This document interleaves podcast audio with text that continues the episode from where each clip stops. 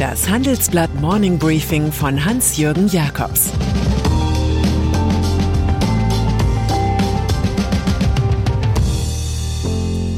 Guten Morgen allerseits. Heute ist Montag, der 21. Februar. Und das sind unsere Themen. Fürsorge. Robert Habeck umarmt die Wirtschaft. Sorge. Die dubiosen Kunden der Credit Suisse. Vorsorge. Carl Icahn streitet für Tierwohl. Wirtschaftspolitik. In Unternehmen wie VW oder BMW hat sich ein Co-Management zwischen Vorstand und Betriebsrat eingebürgert. So in etwa stellt sich offenbar auch Bundeswirtschaftsminister Robert Habeck das Verhältnis zwischen Wirtschaft und Politik vor. Im Gespräch mit meinen Kollegen Sebastian Mattes, Thomas Siegmund und Klaus Stratmann erklärt Habeck, dieses Verhältnis wäre heute anders zu definieren als vor einigen Jahren. Einst hätten sich Firmenvertreter gewünscht, in Ruhe gelassen zu werden.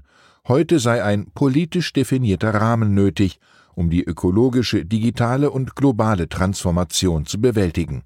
Erst vor einigen Tagen traf Habeck in Berlin 17 Konzern-CEOs. Diese Woche besucht er ThyssenKrupp Steel. Im Interview machte Habeck ein paar konkrete Aussagen, an denen er zu messen sein wird. Die ursprünglich erst für Anfang 2023 vorgesehene Abschaffung der EEG-Umlage soll angesichts der hohen Strompreise schon zum 1. Juli 2022 verwirklicht werden. Zügig sollen außerdem sogenannte Differenzverträge ermöglicht werden. Dabei garantiert der Staat den Unternehmen, dass sie für grüne Produkte, die noch nicht marktgängig sind, die Differenz zum Marktpreis erstattet bekommen. In Pilotprojekten wiederum will das Wirtschaftsministerium dem Mittelstand helfen, ausländische Fachkräfte zu finden. Über Arbeit und Kollegen könnten die Menschen besser integriert werden, so Habeck. Abschlüsse müssten leichter anerkannt werden. Es ist die neue grüne Perspektive. Weil er Erfolg haben will, wird der Vizekanzler immer mehr zum wandelnden Vermittlungsausschuss. Swiss Secrets. Eine Bank ist immer nur so gut wie ihr Ruf. So gesehen ist die Schweizer Großbank Credit Suisse in einem beklagenswerten Zustand.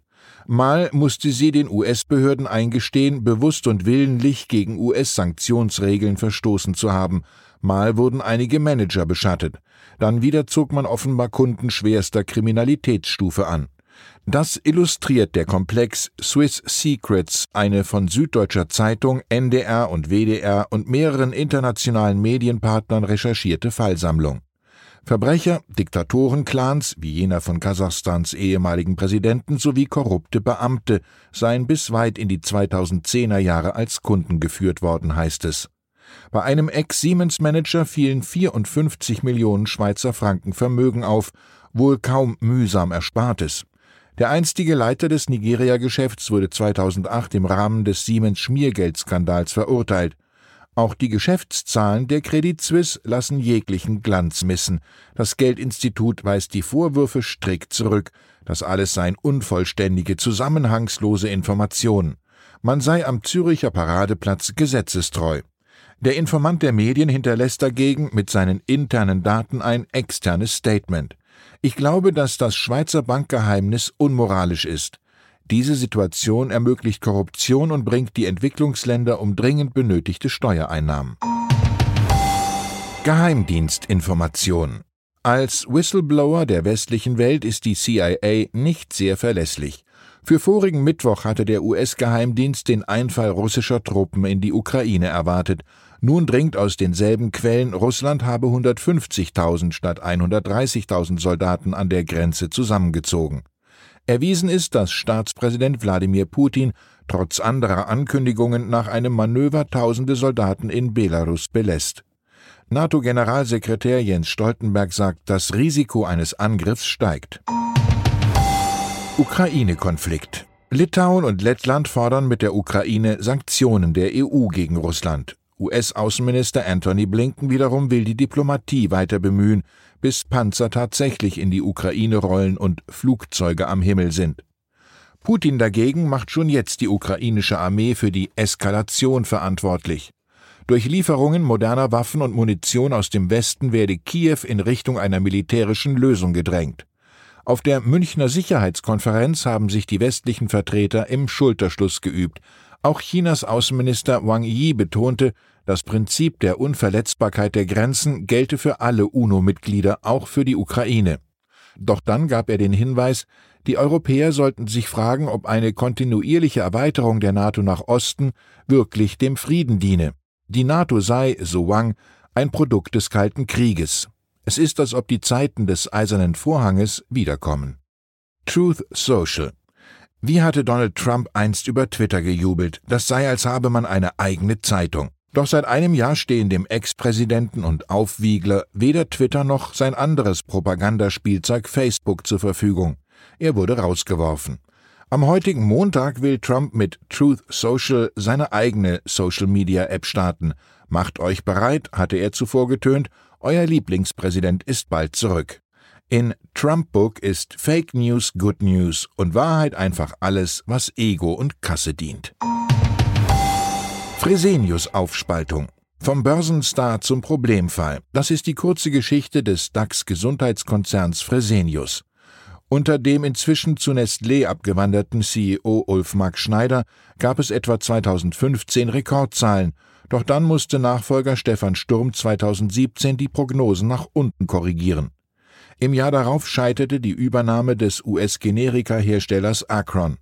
Nach dem Realitätsschock hoffen Börsianer auf eine Abspaltung der ebenfalls im DAX notierten Dialysetochter Fresenius Medical Care FMC, wenn am morgigen Dienstag die Zahlen für 2021 präsentiert werden.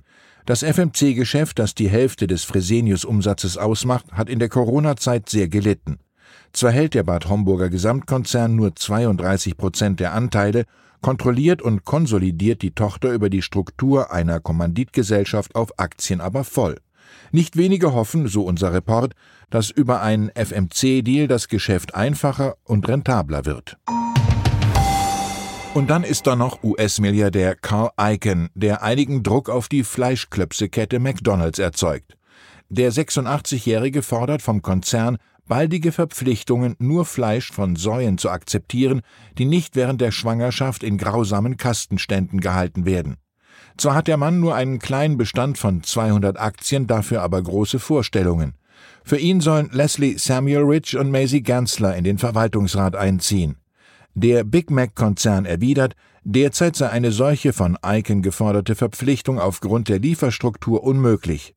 Zum Jahresende aber sollen bis zu 90 Prozent des bezogenen Fleisches von Säuen stammen, die keine Schwangerschaftsqualen erleiden. Unklar ist, ob Eichen das reicht. Er ist augenscheinlich in späten Jahren zum doppelten Aktivisten gereift, einem für Aktionärs und für Tierwohl. Ich wünsche Ihnen einen guten Start in die Woche, in der Sie vielleicht bei einer wichtigen Sache einfach mal Schwein haben. Es grüßt Sie herzlich Ihr Hans-Jürgen Jakobs. Das war das Handelsblatt Morning Briefing von Hans-Jürgen Jakobs, gesprochen von Peter Hofmann.